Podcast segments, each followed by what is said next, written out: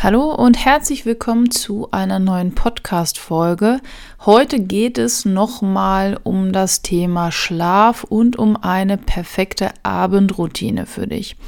Guter Schlaf ist nämlich in allen Lebenslagen wichtig für alle Berufsgruppen. Und wenn wir zu wenig schlafen, dann stören wir natürliche Prozesse, die in unserem Körper nachts ablaufen. Und in meinem Fall ist das so, schlafe ich schlecht oder zu wenig oder beides, dann bin ich meist gereizter und weniger belastbar. Ich bin so ein bisschen emotionaler dadurch.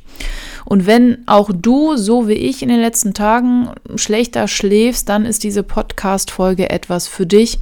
Denn in dieser Folge möchte ich einmal dir zeigen, was man tun kann, damit man wieder besser schlafen kann. Und in dieser Podcast-Folge gibt es wirklich Tipps an die Hand, die wirklich funktionieren. Ich habe schon ein paar getestet. Natürlich wird es umso besser, wenn du auch noch auf eine ausgewogene Ernährung achtest. Sport ist natürlich auch wichtig, aber neben diesen beiden Dingen ist natürlich unser Schlaf eben essentiell. Und ein kleiner Disclaimer, ich bin natürlich auch kein Arzt. Ich habe zwar sehr gut recherchiert und viel gelesen und das Buch Why We Sleep kann ich übrigens immer noch äh, wärmstens empfehlen, ist ein tolles Buch. Und deswegen, ja, ich gebe hier Hinweise und Tipps, aber ich bin kein Arzt. Das heißt, wenn du wirklich an Schlafstörungen leiden solltest, ist es sicherlich auch ratsam, mal einen Arzt zu konsultieren.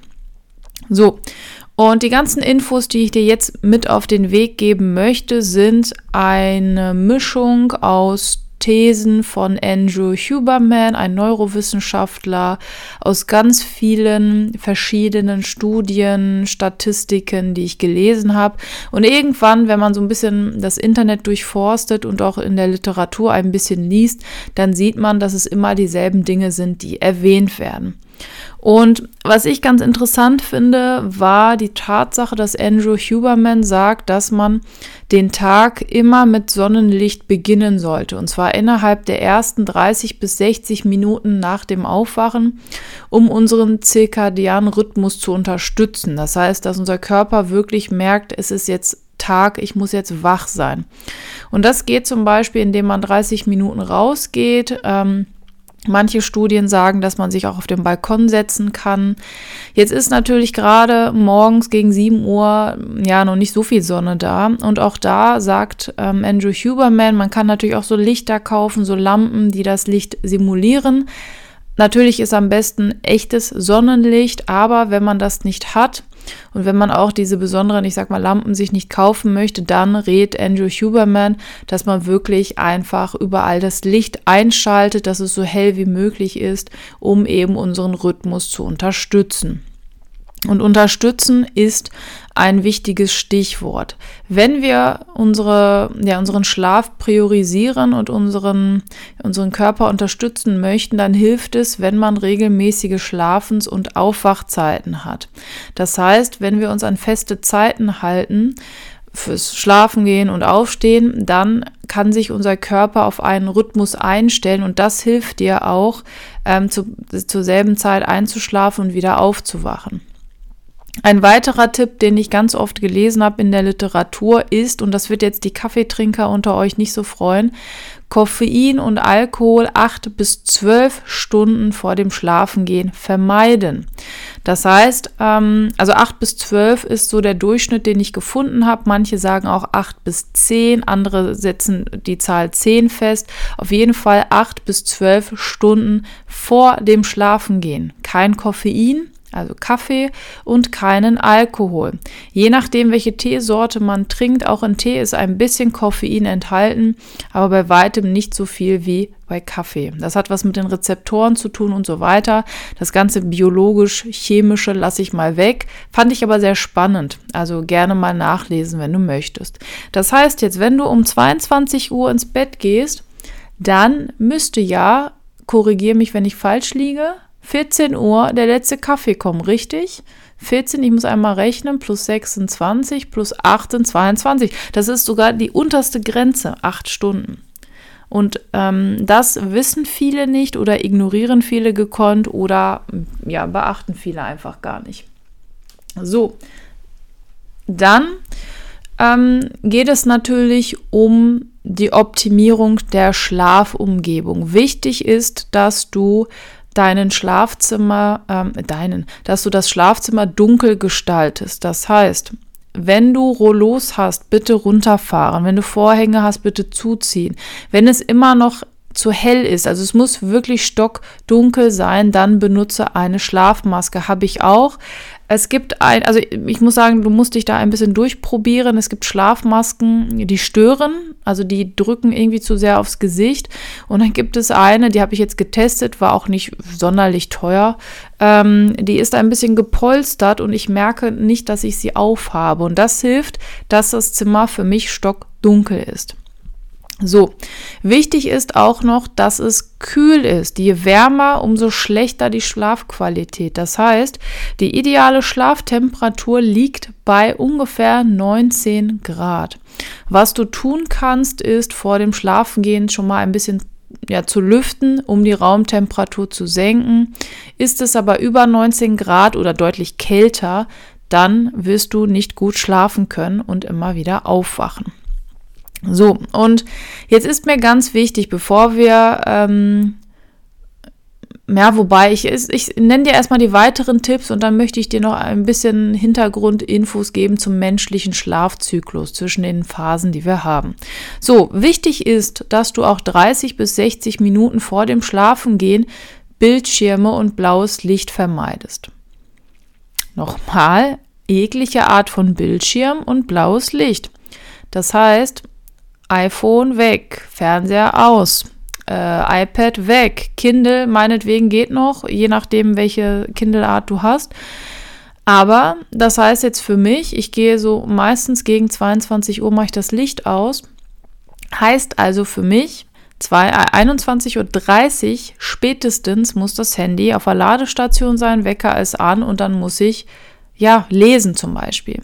Und das ist wichtig, weil dieses blaue Licht und diese Bildschirme, die sorgen dafür, dass die Mel Melatoninproduktion gestört wird. Und das verschiebt dann, mh, hm, wir erklären es jetzt am einfachsten, ich habe so viel gelesen. Wir machen es ganz einfach. Wenn du die Melatoninproduktion störst, dann verschiebt sich deine Schlafenszeit. Das heißt, wenn du vorher auf Bildschirme und so weiter verzichtest, dann wirst du auch zum richtigen und passenden Zeitpunkt müde, weil diese, das blaue Licht deine Melatoninproduktion nicht blockiert. Das heißt, cool wäre, wenn du abends irgendwas Entspannendes dann noch machst. Du könntest auch ein Buch lesen oder irgendwie noch Yoga machen oder auf jeden Fall irgendwas Entspannendes.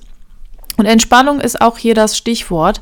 Wichtig ist, dass du für dich eine Art Entspannungsritual findest. Zum Beispiel auch als Ausgleich fürs Handy. Also ich bin ganz ehrlich, ich habe vom Schlafengehen auch das Handy noch in der Hand. Das möchte ich heute, ja, 4. Februar 2024, ab heute möchte ich das ändern. Und ich möchte mal schauen, was mir helfen kann. Natürlich journale ich jetzt digital, das wäre dann kontraproduktiv. Das heißt, ich werde versuchen, irgendwie Meditation einzubauen, aber auch da brauche ich das Handy.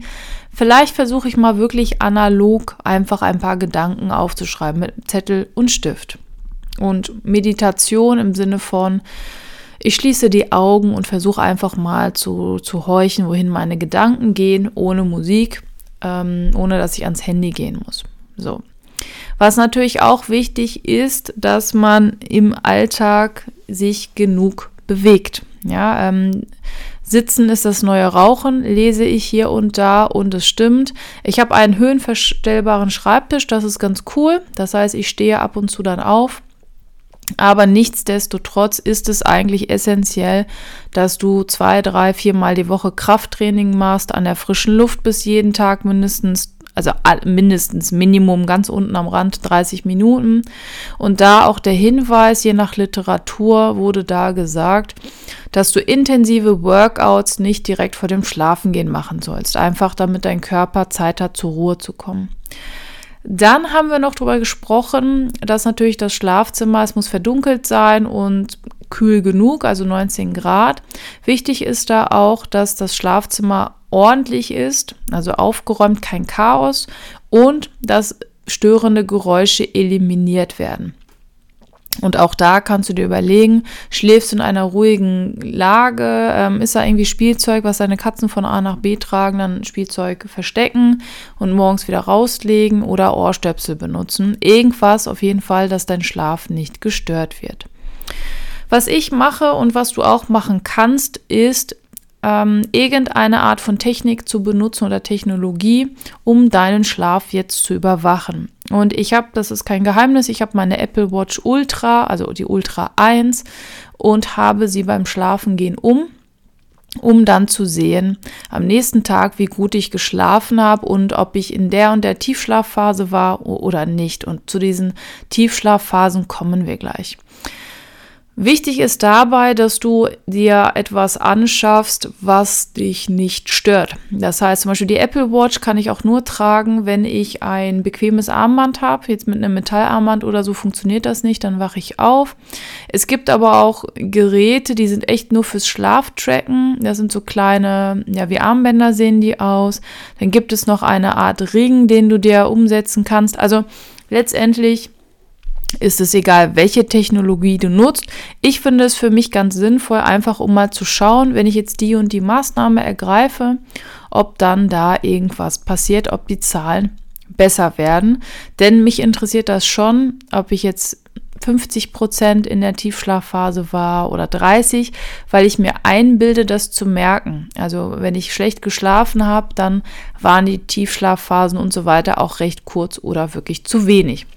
Und da sind wir jetzt auch schon beim menschlichen Schlafzyklus. Und da möchte ich gerne dir noch so ein bisschen Hintergrundinformationen geben.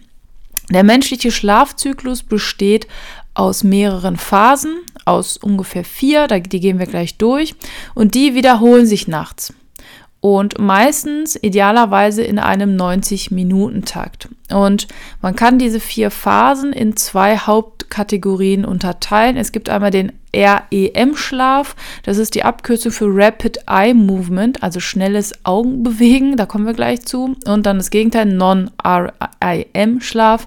Und dieser nicht REM-Schlaf, den kann man noch in weitere drei Phasen untergliedern. Und die schauen wir uns jetzt einmal an. Das heißt, nachts wechselt unser Körper zwischen dieser Nicht-REM-Phase und der REM-Phase. Und Tiefschlafphasen kommen meistens in der ersten Hälfte und die längeren REM-Phasen kommen meistens in der zweiten Nachthälfte. Muss aber auch nicht sein. Und jetzt ist ganz wichtig zu wissen, weil viele immer sagen, ja, die Tiefschlafphase ist am wichtigsten. Nein, zumindest laut Literatur, ich habe ein bisschen recherchiert, jede dieser Phasen spielt eine wichtige Rolle für unseren Körper. Das heißt, es ist wichtig, dass wir alle durchlaufen. So, und wir gehen jetzt einmal diese Non-REM-Schlafphasen durch. Und die erste Phase da ist die Einschlafphase. Das heißt, wir legen uns ins Bett und das ist der Übergang vom Wachzustand zum Schlaf. Dauert im Idealfall nur wenige Minuten, bei mir laut Apple Watch übrigens fünf und ist gekennzeichnet dadurch, dass unsere Augen sich immer langsamer bewegen und unser Hirn eine leicht reduzierte Aktivität aufweist. Und in dieser Schlafphase, nennt sich auch Einschlafphase, ähm, ist der Schlaf sehr, sehr leicht und deswegen kann man noch sehr schnell leicht geweckt werden. Dann geht es über in die Phase 2. Wir sind immer noch bei Non-REM und das ist jetzt der leichte Schlaf. Und in dieser Phase verlangsamt sich unser Herzschlag, die Körpertemperatur sinkt ein wenig, unsere Gehirnaktivität wird immer weiter langsamer. Und das ist jetzt die vorbereitende Phase für unseren Tiefschlaf. Und die meisten Dinge, ähm, um, um, ja, um jetzt uns vor weckenden Reizen zu schützen, die passieren jetzt in dieser Phase. Und dann kommt der Delta-Schlaf oder Tiefschlaf. Und das ist Phase 3 von diesem Non-REM-Schlaf. Und das ist die regenerativste Phase. Und in dieser Phase lässt unser Körper oder setzt unser Körper Wachstumshormone frei. Die sind wichtig für Wachstum und Entwicklung. Zellen werden in dieser Farbe, Farbe in dieser Phase repariert mein Gott, repariert und unser Immunsystem wird in dieser Phase gestärkt und unsere Gehirnwellen sind in dieser Phase am langsamsten. Deswegen spricht man auch von Delta-Schlaf, weil man hier von Delta-Wellen spricht. Und in dieser Phase ist es am schwierigsten, jemanden zu wecken. So, und jetzt kommt noch der REM-Schlaf, Rapid Eye Movement Schlaf. Und diese Phase oder dieser Schlaf tritt erstmals etwa 90 Minuten nach dem Einschlafen auf. Und der heißt ja REM, also Rapid Eye Movement, weil ja tatsächlich schnelle Augenbewegungen da stattfinden. Unsere Gehirnaktivität erhöht ist, unser Puls irgendwie schneller wird und unsere Atmung unregelmäßiger wird. Und das ist auch die Phase, in denen wir die intensivsten Träume haben. Und diese Phase ist wichtig, um Emotionen zu verarbeiten, um Dinge, die du gelernt hast, zu festigen oder um generell unser Gedächtnis zu festigen. Und je länger wir schlafen, umso länger werden diese REM-Phasen. Und jetzt habe ich gedacht, okay, und das habe ich ja eben schon so ein bisschen an, angerissen, welche Phase ist denn jetzt am wichtigsten? Und auch da nochmal, jede Phase hat unterschiedliche Funktionen eben für unsere körperliche und geistige Erholung. Und deswegen sind alle Phasen wichtig. Wenn jetzt jemand aber sagt, ja, aber welche ist jetzt wirklich, also kann man da irgendwas sagen? Ja, also für alle, für, für einen erholsamen Schlaf sind wirklich alle Schlafphasen wichtig. Aber besonders wird die Bedeutung vom Tiefschlaf und REM-Schlaf hingewiesen. Das heißt, bei dem Tiefschlaf spricht man von dem Non-REM-Schlaf Phase 3, also der Tiefschlaf oder die Delta-Phase, wegen der Delta-Wellen und eben der REM-Schlaf. So, und wichtig nochmal kurz zusammengefasst, bei dem Non-REM-Schlaf Phase 3, da geht es um körperliche Erholung und Regeneration. Knochengewebe wird repariert, Knochen werden aufgebaut. Ähm, habe ich gerade Knochengewebe gesagt? Also nochmal, der Körper repariert Gewebe, baut Knochen und Muskeln auf, das Immunsystem wird gestärkt, Wachstumshormone steigen an oder die Produktion davon und unsere körperliche Energie wird wieder hergestellt. Und wenn man in dieser Phase zu wenig Schlaf bekommt, das führt dann dazu, dass man müde ist und körperliche Beeinträchtigungen auch hat. Also die Gesundheit leidet. Das ist so ein bisschen wie, wenn wir unser Handy auf die Ladestation legen. Hier wird der Akku aufgeladen. Jetzt ist der REM-Schlaf aber auch besonders wichtig für kognitive Funktionen, also Gedächtnis, Lernen, emotionale Dinge zu verarbeiten. Hier werden die Informationen und Eindrücke des Tages verarbeitet. Und das wiederum ist wichtig für Problemlösedenken zum Beispiel und Gedächtniskonsolidierung, also Festigung von unserem Gedächtnis. Wenn du hier zu wenig bekommst, also wenn du zu wenig REM-Schlaf hast, dann kann sich das negativ auf deine Stimmung äh, ausbreiten, auswirken und kognitive Funktionen und zum Beispiel die Fähigkeit, neue Informationen zu lernen und auch noch zu speichern, auch diese Fähigkeiten werden dann geringer. Und jetzt hast du vielleicht schon gemerkt, diese beiden Phasen, also dieser Tiefschlaf und REM-Schlaf, die ergänzen sich also sehr gut. Das eine ist für den Körper und das andere ist für den Geist. Und deswegen ist das wichtig, dass wir so einen, ja, einen ausgewogenen Schlafzyklus haben, damit wir genug Tiefschlaf und REM-Schlaf enthalten. Das heißt, wenn wir zu wenig schlafen, haben, durchlaufen wir auch weniger Zyklen und das ähm, führt dann dazu, dass wir gewisse Zyklen nicht mehrfach durchlaufen können. So, okay, das war jetzt ein bisschen Biologie, Chemie, Anatomie, keine Ahnung, aber ich finde es selber total spannend. Und jetzt wäre für mich echt wichtig, dass du mitnimmst, Schlaf ist super wichtig, das wusstest du wahrscheinlich schon.